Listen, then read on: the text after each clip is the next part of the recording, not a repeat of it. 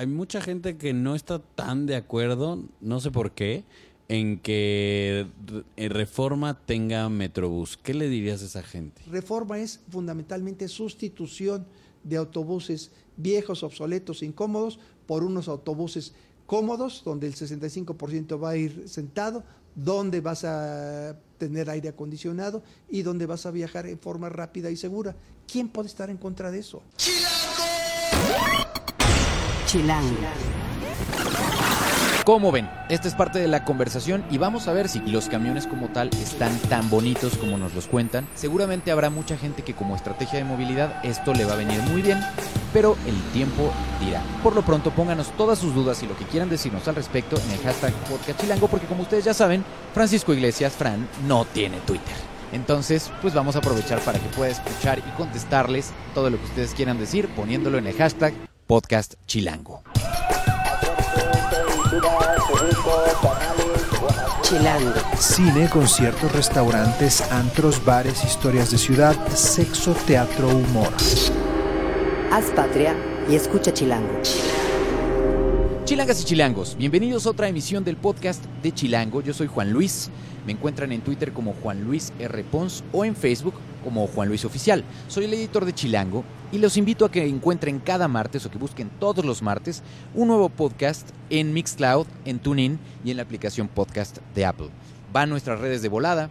En Twitter, en Instagram y en Vine estamos como arroba chilango.com, en Facebook como Chilango Oficial y en YouTube como Chilango. En Foursquare nos encuentran como chilango.com. Toda la conversación la ponemos en el hashtag Podcast Chilango para que sea más fácil encontrarla. Así que les agradeceríamos mucho que lo hagan y que compartan este podcast de confianza con quienes ustedes más quieran para que cada vez sean más los que escuchen esta versión más eh, detrás de cámaras de cómo hacemos esta revista que se llama Chilango y este sitio que se llama chilango.com. Muy bien. Bueno, pues eh, como les decía yo al inicio, eh, cuando hablamos de Metrobús o de una nueva ruta de Metrobús, mucha gente se alegra pero también otra, otra buena parte de la gente se preocupa, y más cuando estamos hablando de que correrá sobre paseo de la reforma. Eh, esto a la gente de pronto le preocupa por, bueno, obviamente la pregunta es cuánto durarán las obras, qué obras se van a hacer, cómo va a cambiar la apariencia de una de las avenidas más bonitas de nuestra Ciudad de México. Y todo esto justamente se lo platicó Guillermo Calderón, que es el director de Metrobús, a Francisco Iglesias, que es nuestro editor de Home. Esto fue lo que le dijo. Estamos justo en las oficinas del Metrobús, donde nos está recibiendo en su oficina el único director del Metrobús, Guillermo Calderón, a quien le agradecemos muchísimo que nos abra las puertas de su oficina. Muchísimas gracias, Guillermo. No, con mucho gusto aquí estar con ustedes. Y bienvenido al podcast Chilango, que ya tenemos, esta va a ser la edición 107. Guillermo, en principio preguntarte, ¿cuánta gente se mueve en Metrobús en la Ciudad de México? Metrobús hoy transporta en día hábil 1.300.000 personas, pero hemos tenido picos máximos históricos registrados de un millón y medio. ¿Y cuál es la línea que tiene más gente? La línea 1, Insurgentes, es la la primera y la que tiene más la gente. La primera, la más larga, la que tiene más gente, llega a mover hasta medio millón de pasajeros todos los días y eh, proporcionalmente también tiene la flota la flota mayor. Contamos con 570 autobuses en todo el sistema. En todo el sistema 570. De los grandes, chiquitos, de todo. De todos. Hasta esos que luego vemos que son de prueba y que vienen en colores diferentes y demás, ¿no? hasta esos. Eh, bueno, esos no están en la contabilidad. 570 operando, registrados con número económico, son 570 autobuses todas las, estas 570 no todas son, ya son como de diésel, ¿qué, funcionan? ¿Diésel, eléctricos? Todo el transporte es de, diésel, todos nuestros vehículos son de diésel o híbridos, híbridos a, diésel. Ah, esos son los, como los más recientes. Son los de la línea 4, es la primera flota híbrida que existe en la ciudad, en el país y en Latinoamérica, la tuvo Metrobús. Y seremos los primeros en México en Euro 6 con la nueva línea del año próximo. ¿Cómo, cómo funciona eso de los Euros 4? Son las, quiere decir, Euro es la certificación de emisiones. Y Metrobús siempre ha estado, digamos... A la vanguardia. Lo mismo que se está vendiendo en Europa en este momento es lo que estamos nosotros eh, adquiriendo para, para O Metrobús. sea, digamos, Metrobús es de lo que menos contamina en la Ciudad de México. Claro, y son de- las tecnologías más estrictas. Oye, ¿cuántos tenemos ya híbridos o cuántas unidades son híbridas? Tenemos 10 vehículos híbridos, es una flota demostrativa para probar la tecnología. Y la idea sería que se, todo se A pasara la a larga, híbridos. cuando llegará? Llegará en 10, 15 años. O sea, ahorita vamos en híbrido, que es... Eh, híbrido y eh, la transición que se está dando en Europa es a eléctrico híbrido. Ok, o sea, todavía aquí no estamos probando eso todavía. Todavía no. ¿Nos conviene en términos, nos sale más caro o más económico tener híbridos que de No, no, los vehículos, eh, a medida que las tecnologías son más limpias, se encarece, por supuesto, eh, el vehículo. O sea, estas Claro, nuevas ser tecnologías... limpio cuesta. Todo lo que hemos hecho en la ciudad ha sido con recursos propios de la ciudad, sin ningún apoyo. Oye, nada más rápido, pero que ahora que estamos hablando de limpieza, cuando estaba la contingencia y demás, había gente en redes sociales que luego le tomaba fotos a los, a los camiones, a las unidades de Metrobús, que todavía sacaban como mucho smog y demás. ¿Cómo es el mantenimiento de esas unidades? ¿No están contaminando tanto? Nosotros tenemos, eh, cumplimos con la norma de verificación de vehículos a diésel. La cumplimos y la rebasamos por mucho. Hay que recordar también al auditorio que los vehículos a diésel tienen algo que se llama el golpe de diésel, eh, que es cuando arrancas súbitamente, das un acelerón a fondo, pues hay una bocanada de, de diésel, de, de humo, eh, que eso se ha tratado de ir mitigando conforme va avanzando los, Pero digamos, Las es la, única cosa que contamina, es, después el, ya no. es el, el único momento donde hay eh, algún tipo de humo eh, visible, ¿no? Ah, que por eso se daban Sí, cuenta de que estaban contaminando claro. y demás. Ustedes no entran en el, no circulan ni nada. No, el transporte público no, no entra, no, al contrario, somos, somos un coadyuvante para el hoy no circula. Oye, hablemos un poquito más de la línea 1 porque fue la que estrenó, según yo, estas nuevas pantallas que te dicen qué Metrobús va a llegar, ¿no? En dónde está y Sí, demás. no fue la línea 1, fue la línea 3, donde está instalado eh, hoy en todos los vehículos de Metrobús las pantallas eh, a bordo. eh, hay dos o tres pantallas, de- dependiendo del tamaño del autobús, eh, que permiten identificar la siguiente estación de la, de la ruta y eh, cualquier correspondencia que haya.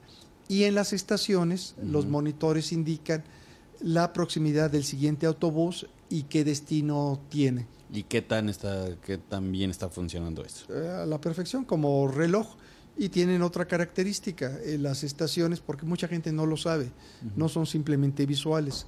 Todo nuestro sistema de Metrobús es amigable para las personas con discapacidad. O sea, ¿y ¿cómo saben las personas que no pueden ver la pantalla? hay un dispositivo eh, al lado de la guía táctil que tú lo oprimes y entonces eh, comienza el voceo de la estación. Ah, ok, nunca Entonces, me ha tocado ahorita escucharlo. saliendo. Sí sí sí Y se puede escuchar cuáles son los que vienen Sí, y cuáles son los sí, que... sí, en qué ruta y, en ¿Y qué eso ya está en todas las líneas? está No. en todas las líneas Muy bien. ¿Cuánto genera Metrobús? ¿Genera mucho dinero?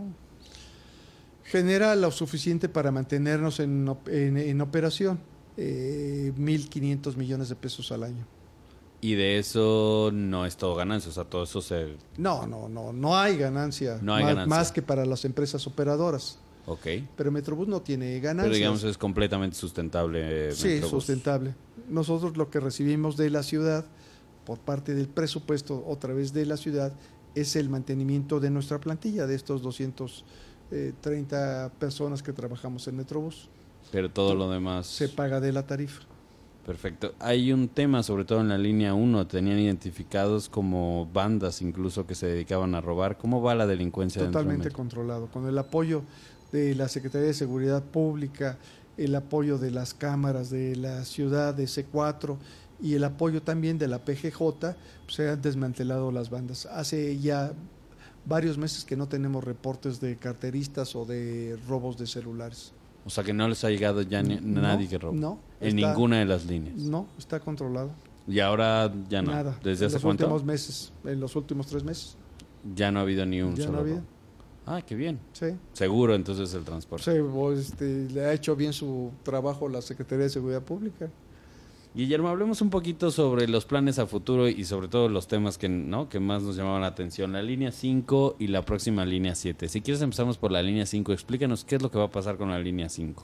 La línea 5 actualmente opera de lo que es el Río de los Remedios a San Lázaro.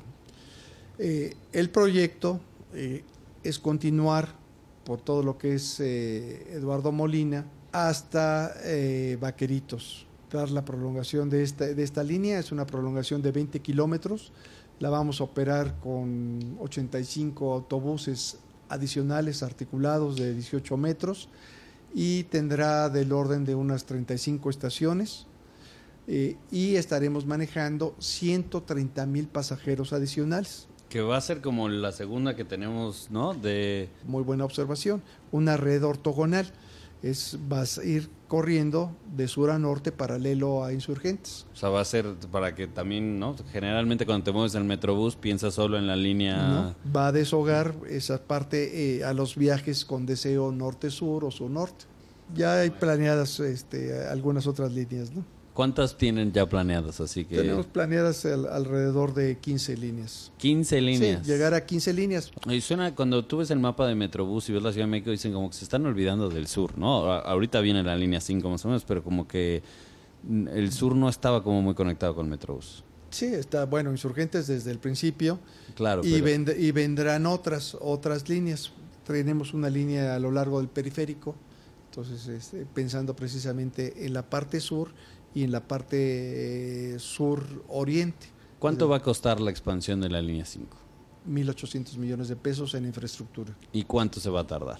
Se va a tardar un año o un año 12 meses. Es decir, si iniciamos... ¿Un año, 12 meses? O sea, u- u- un año, dos meses, perdón. Ah, digo, son un dos 12 años. meses, 12 12 meses, no. Esperamos estar iniciando en noviembre y concluirla en diciembre del próximo año. Oye, para la gente que vive por ahí le va a tocar tráfico, ¿no? O sea, van a, va a haber afectaciones en, en- en la vialidad durante las obras. Va a haber un alivio en la movilidad. Hoy la, la zona, sobre todo la zona de Miramontes, está muy complicada y ahí, ahí los desplazamientos toman mucho tiempo. Para la gente que se mueve en transporte público. Sí, ¿Y para los que se mueven en coche? Ah, bueno, pe- pero le- la gente que se mueve en transporte público, antes de contestar tu, segui- tu, tu otra pregunta, es, son entre 75 y 80% de los que se mueven. Entonces ahí viene la- el dilema, ¿a quién favorecer? ¿A quién estamos favoreciendo? Al 85% de los que se mueven en la vialidad. El otro 15, el otro 15 y 20, Normalmente lo que ha pasado es que no ha empeorado las condiciones de la velocidad del auto privado. En Insurgentes, que fue polémico quitarle un carril a Insurgentes y demás, se decía se van a colapsar. Insurgentes antes de Metrobús tenía una velocidad promedio, velocidad promedio de 12-13 kilómetros por hora. Una vez que entró Metrobús, y no obstante que retiramos un carril para los vehículos privados, la velocidad subió a 17 kilómetros. Parece una paradoja, cómo quitando un carril sube la velocidad. Bueno, porque va acompañado de otras medidas, va acompañado de eliminación del estacionamiento irregular eh, en la margen derecha de, la vialidad. Eh, modernización de todo el sistema semafórico, que esté controlado ya desde el puesto de mando de la Subsecretaría de Tránsito. Mejoramiento de la señalización. Eliminación de microbuses. En el caso de insurgentes, 300 microbuses que dejaron de circular. Y e eliminación de vueltas izquierdas, que eso provoca que se vaya obstruyendo la vialidad. Con todo eso fue lo que permitió que insurgentes, no obstante que se le quita un, ve- un carril al vehículo particular, eh, sube la, la velocidad. Y entonces llegamos al tema más polémico porque ahora viene en Metrobús en reforma y estamos hablando de la línea 7, esa que va a recorrer de eh, justamente de Indios Verdes a la fuente de, a la fuente de petróleos, pero el tramo más polémico de esa línea es reforma. ¿Le van a quitar un carril a reforma? Bueno, la línea 7 es una línea generis especial. No tiene las estaciones al centro del O camellón. sea, los picos estos del pabellón los van a... no tiene no operamos con estaciones cerradas vamos a operar como hoy está operando Reforma es decir de los eh, del carril central de Reforma nosotros vamos a operar por el carril central del lado derecho Estamos hablando de qué parte de reforma. ref- en el, ref- en el tramo histórico, que es el, el- el más eh, emblemático y polémico, es decir, desde el Puerta de los Leones hasta lo que sería este, Avenida Juárez. Ok. Avenida Juárez o incluso más allá. Entonces vamos en la sección central por el carril eh, Derecho. de derecho y con eh, no con estaciones cerradas, sino con parabuses. La forma de, de operar es exactamente como la línea 4, son puerta derecha y no puerta izquierda como el resto del, de- del corredor. Es un autobús de piso bajo y eh, los parabuses son abiertos, vamos por la derecha y vamos por el carril que hoy teóricamente está destinado exclusivamente Mm, Qué al bueno que dices teóricamente, porque cuando yo me puse a pensar, dije, ese carril también he visto coches pasar.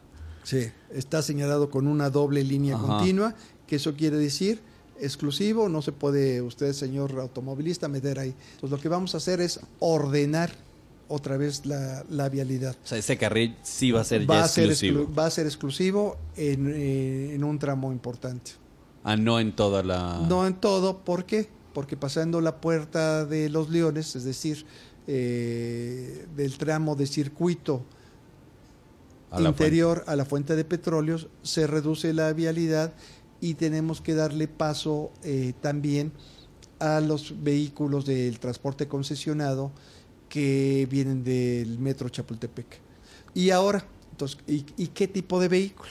Y ahí viene, o sea, los parabuses van a ser espectaculares, muy vistosos, transparentes, con eh, paneles eh, informativos para el turismo, eh, muy espectacular, muy espectaculares van, van- van a- van a ser. Vamos a traer por primera vez para la operación del transporte urbano un autobús de doble piso. O sea, muy británico el asunto. Muy británico y muy funcional y muy espectacular. Y explico por qué lo, se le- no fue solo una puntada, pero tiene otra característica singular este autobús. En cualquier otro de nuestros autobuses o de los autobuses eh, convencionales de un solo nivel, 35% de los pasajeros van sentados y 65% van de pie. En el autobús de doble piso, 65% de los pasajeros van sentados y 35% van de pie, porque en el segundo piso no puede haber usuarios más que sentados. Ah, no pueden ir parados. No pueden ir parados. Entonces, este, ¿No caben o...? o- o- no pueden ni deben, no pueden. Esa es la normatividad que estamos eh, aplicando y así operaremos. Todos los de arriba van sentados y eso es lo que cambia y le da, además el autobús tiene aire acondicionado, sistemas de vigilancia a bordo, eh, este, es, muy espectacular. O sea, estoy imaginando, si alguien se lleva parado arriba, el, el chofer le dice, le dirá... lo "Siéntese, estará por favor". viendo, lo, este, lo estará viendo y lo, lo estaremos sancionando desde el centro de control. Centro de control nuestro ve lo que está sucediendo al interior de los autobuses.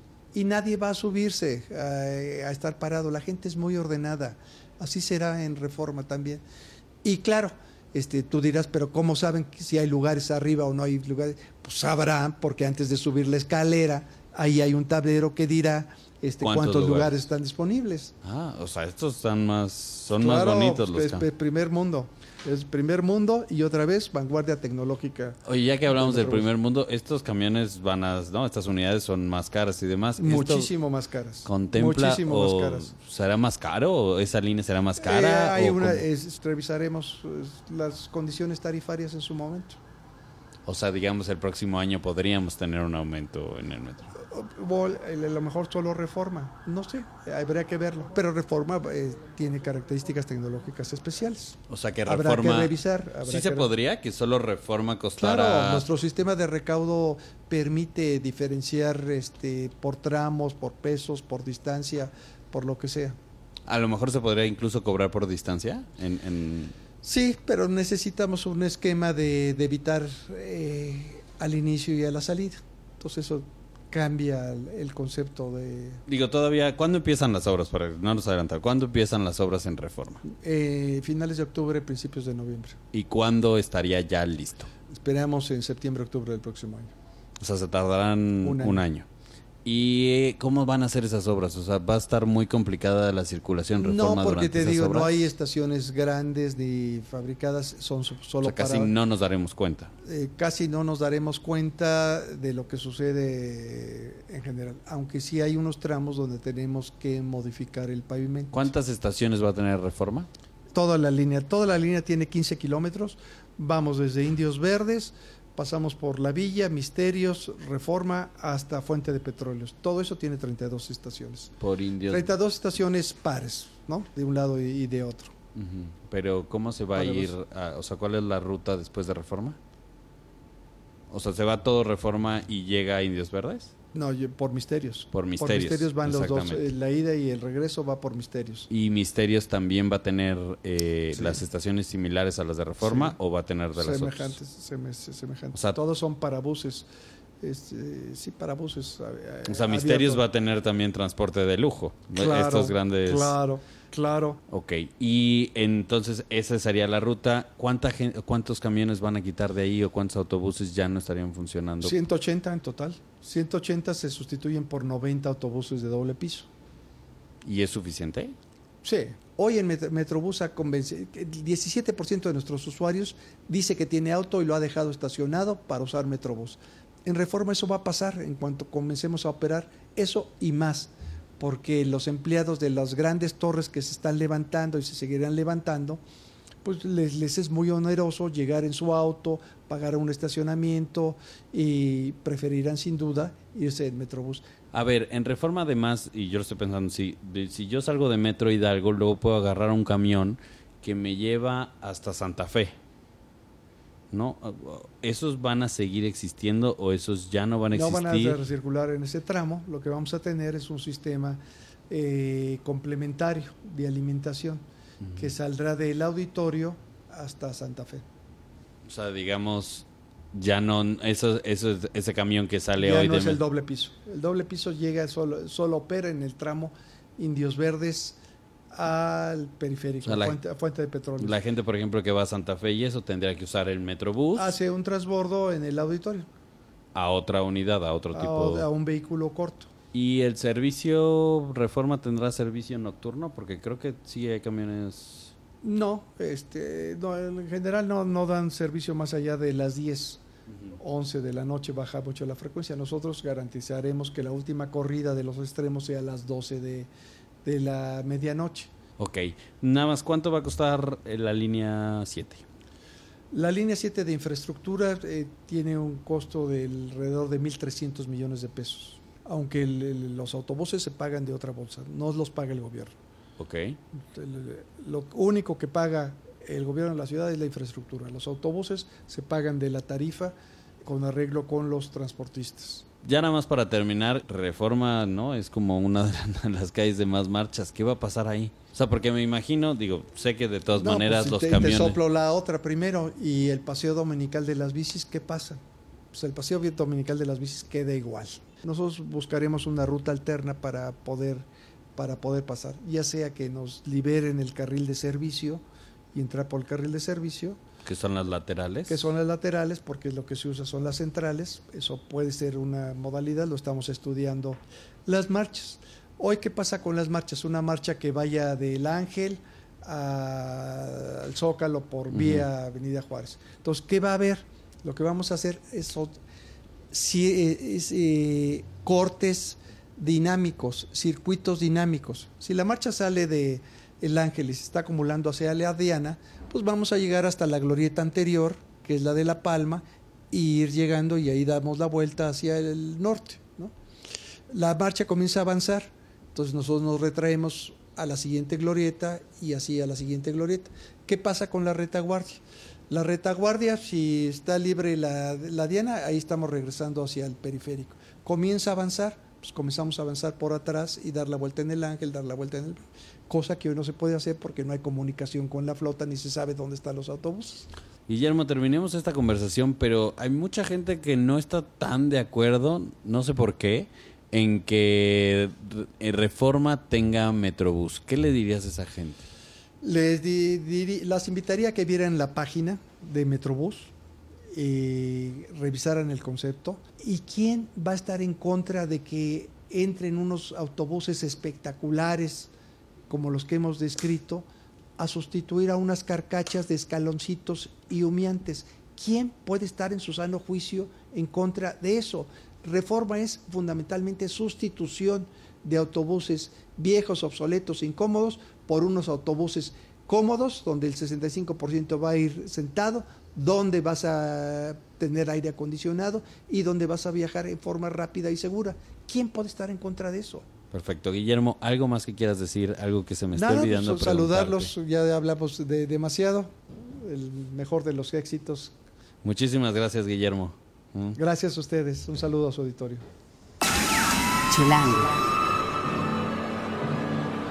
Esto es Tercera Llamada. Tercera Llamada. Comenzamos. Si pasa en la ciudad, está en Chilango. Hay que disfrutar la ciudad y para ello tenemos algunas recomendaciones para el cierre de la semana que ya se pueden encontrar en la edición de septiembre de Chilango. Entre ellas está el Agave Fest que comienza este jueves y corre hasta el sábado en el World Trade Center. Particularmente les puedo recomendar de ello una plática que va a ser el viernes 2 de septiembre a las 2 de la tarde. El tema va a ser cultura del mezcal y la va a dar Ulises Torrentera, que es, yo creo, una de las personas que más sabe, de las personas más respetadas en el tema del, del- de los mezcales. De verdad se los recomiendo muchísimo.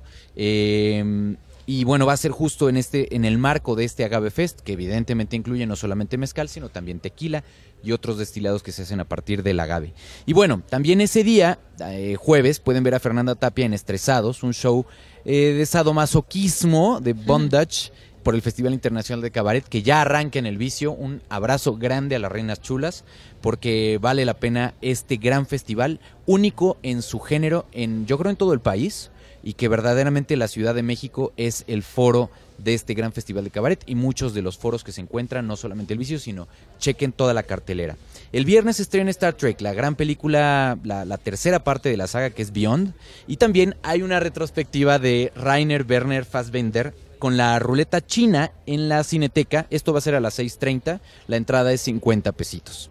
Y ya para el fin de semana les recomendamos el nuevo libro y el disco inédito de David Bowie que que traemos en la edición en la página 40. eh, track por track lo escuchamos y bueno, pueden ustedes saber un poquillo más. Y todos estos contenidos ya son parte de la nueva edición de Chilango que corresponde a nuestra edición de alta cocina y que este mes tiene eh, un nuevo look al final. En, en- por primera vez lleva el cabezal, el letrero de Chilango en color verde, Ale. Sí, que este, que yo estaba un poco con la duda de si verde, pero ya cuando la vi se me hizo increíble, contrasta padrísimo y trae una foto blanco y negro. Increíble. Que de está- Adrian Millan que está... Que hay que decirlo, es uno de los mejores para trabajar el blanco y negro. Exacto. Y entonces, híjole, la verdad es que creo que yo- a mí me encantó.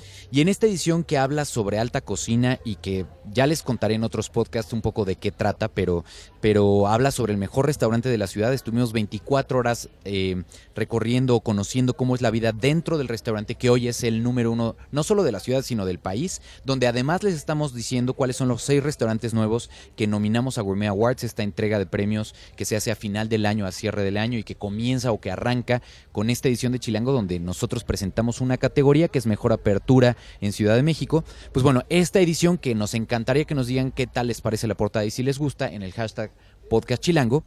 Viene en la misma edición y por el mismo precio una segunda revista. Es un suplemento un poquito más pequeño que es la guía de guías. Una, como dice Ale, una tradición en Chilango que el año pasado no hicimos, me parece. Es el único año que no hemos hecho y este, pero ahorita la traemos recargada. La verdad es que Ale y yo estábamos platicando cuando ya nos llegó desde la imprenta y la estábamos, la estábamos viendo, eh, que tiene un sabor muy especial, no solo por la selección de los, de los colaboradores que este año estuvieron eh, aportando lo mejor que conocen de la ciudad, que me encantaría pues hacer honor a quien honor merece. A- eh, fueron Guillermo Guerrero, María José Cortés, Michelle Solano, Janina Tomasini y eh, bueno, también tenemos al ilustrador que es Israel Vargas, que es el que nos va a decir cómo llegar. Hicimos una junta muy interesante donde, donde pues empezamos a pelear cuáles eran los barrios que queríamos dejar. Eh, este es el primer proyecto que encabeza a nivel de arte Vero, nuestra editora de suplementos, Sí, justo. también, o sea, le echó también mucho corazón. Y la verdad es que quedó una edición muy bonita que no tiene una periodicidad delimitada. O sea, esta guía de guías les va a servir todo el año. La pueden como traer en el coche. Sí, en una de esas más, digo, bueno, ya dependerá de que los lugares no cierren, pero este se trata de 210 lugares, también hay que decirlo. Entonces, o sea, sí tiene como una, una temporalidad casi casi que ilimitada.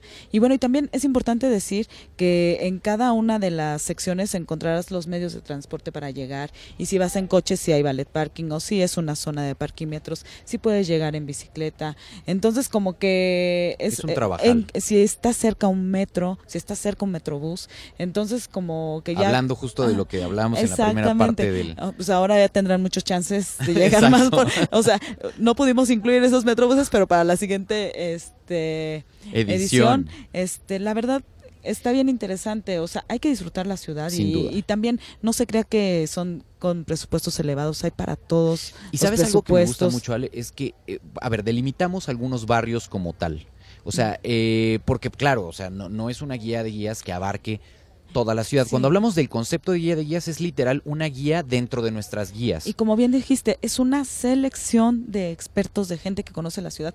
No es así de que vas a tener muchísimos lugares porque existen. No. O sea, de verdad sí fue pensado a partir de tienes que conocerlo, te va a Y tienen ayudar. dos ejes en la selección, créanos, no fue nada fácil porque hubo, hubo sangre, sudor y lágrimas en la selección. Muchas horas de. Pero de pensamos en dos ejes. Uno, o que fuera un que fueran lugares fuera del cliché típico. O sea, a ver, no les tenemos que decir que si alguien viene a la Ciudad de México, obviamente lo vas a llevar a antropología Sí, sí, sí. O, o lo vas a llevar a Bellas Artes. Ya Eso no. es obvio. Pero, por ejemplo, me gusta decir que, que en la sección de, de bares y antros tenemos a Leonor y tú dices, no, bueno, Leonor ya no lo conocemos. Ah, pero no sabías que cada determinado sábado traen a unos DJs parisinos y se arman unas fiestas especiales. Entonces también tenemos esos pequeños cositas que son muy de insider que nos encanta enterarnos. Que son los tips realmente de los editores, de los que conocemos los lugares, de lo que nos gusta de cada uno de los lugares.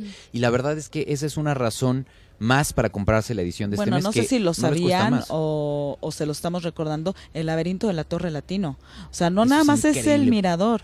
Vean un laberinto con espejos en el sótano de la Torre Latino.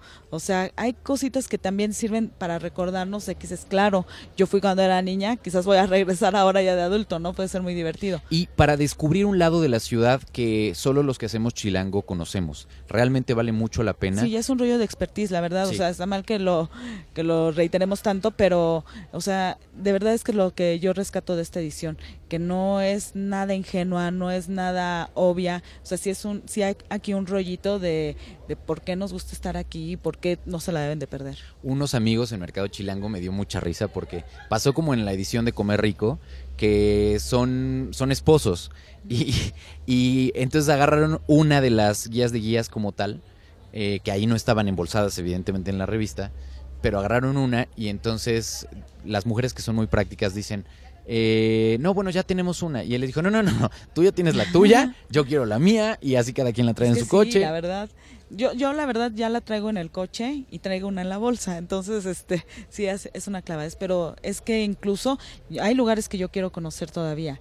Entonces, eh, Miren, los barrios en cuestión este año que incluimos son, como dice Ale, 210 lugares favoritos este año por colonia, con mapa, eso es muy importante, que, que cuando les dije yo, es que quiero que en la edición haya mapas, todos me rolaron los ojos hacia arriba de, ay, es que es mucho trabajo. No sí, importa. No, no, fa- o sea, ya después nos dimos cuenta de la importancia que era tenerlos, porque nos dijimos, vas y te metes a internet y sacas la dirección. No, no, no. Sí te, o sea, ver el mapeado te dice, ah, estoy cerca de aquí, estoy cerca del otro. Oye, pues ya que vine a esta colonia y estoy en esta calle, pues de una vez me voy a ir a esta exposición en la galería que tenía ganas de ver o para matar el tiempo para aprovechar. De verdad, ya viéndolo como eh, por sentado en el mapa, te arma Te otro cambia. tipo de plan. Ajá. Exacto, exacto. Entonces, bueno, les recomiendo mucho que chequen, sobre todo si les interesan estas colonias. Ahí van. San Rafael, Santa María la Ribera, Polanco, Condesa San Miguel Chapultepec, que la agrupamos en una sección, Nápoles y del Valle, que los pusimos en otra, Santa Fe y Lomas, para los que dicen, ya saben muchachos, que Santa Fe no hay lugares, se van a sorprender, Santa Fe y Lomas están en una, el centro evidentemente, que es rey de, la- de los barrios de la ciudad, Cuauhtémoc Juárez, que es el que les platicaba Ale, que es además su orgullo, porque ahí ya vive ella, Roma, La Narvarte, Coyoacán Y luego hicimos una mezcla que esta es la que está un poquito más forzada quizá en distancias, pero que puedes hacer en un solo día. Sí, o sea, no te le echas a pie, pero es No. fácil. Altavista, San Ángel y Tlalpan. Y como bien les dice Ale, cuentan con planes para mañana, para la tarde y para la noche en unos iconitos que les pusimos que son el solecito saliendo para, para un plan que pueden ir cuando a ustedes se les dé la gana, o, que, o sea, porque ya sé, Sí, ya los estoy escuchando. Oigan, pero no me digan qué tengo que hacer. Sí, sí, ciertamente, son sugerencias como tal para que ustedes puedan recorrerlas o cómo organizar a lo mejor eh, estas visitas a estos barrios, a estas colonias de la ciudad, cómo sacarle el mejor jugo posible dependiendo del momento del día. Eh, Nos dimos también a la tarea de hablar a cada uno de los lugares, a ir, aparte de la, del reporteo que ya habían hecho nuestros colaboradores, de cerciorarnos de que les estamos dando los buenos horarios, el buen número telefónico, este, la buena dirección. Entonces también no se sientan decepcionados de que, bueno, a mí me dijeron que cerraban a las 7 y cerraron a las 6. Entonces también pueden sentirse seguros por esa Y Nancy del hizo rigor mucho esa periodístico chamba. en ese sentido. Así que muchísimas gracias a Nancy Martínez. Y bueno, si tienen alguna duda, comentario, sugerencia, porras, por favor, porque también eso está padre Se- se escuchar. agradecen. Sí, yo sé que a veces no lo, lo dirían los clásicos, este, Aguantamos vara, pero se agradece. exacto. Es- háganlo por favor eh, en la cuenta de Ale, que es arroba alejarillo en Twitter. Estoy así en Twitter y en Instagram si pueden, si quieren ver también algunas fotitos, sobre todo ahí de arte, pero este también hagan comentarios por, por donde quieran. que es su gran amor, igual que los libros. Muchas gracias, Ale. Gracias a ti, bye. Y bueno, vamos a despedirnos con eh, una canción que te, que te gusta a ti y le gusta mucho a Rafa, de, uno, de una de las bandas que viene a la Ciudad de México que ha generado mucho interés, No, bueno, todo el mundo está vuelto loco. que se va a presentar el 8 de septiembre en el Palacio de los Deportes, ya saben cuál es. Y esto que estamos empezando a escuchar se llama Elephant y es de Tame Impala, que la verdad es que traes justamente una reseña de, de- de esto. Sí, escrita por Uri Weissel, que le quedó súper bonita. También no, eh, no dejen de leerla. está en la edición este mes de Chilango. En la producción, Rafa Mes Rivera, eh, cada vez menos presente porque aquí está este, explotando a Ilse Jiménez, que es nuestra becaria, y que está de planta aquí, este, encadenada con grilletes desde Monterrey. El diseño de audios de Omar Morales. Hagan patria y escuchen Chilango.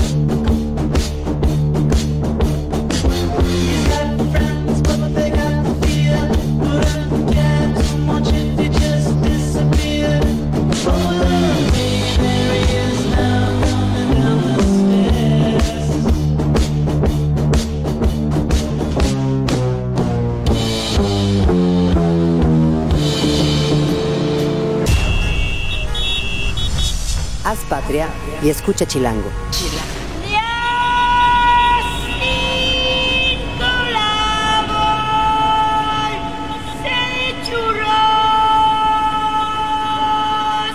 Derechos reservados.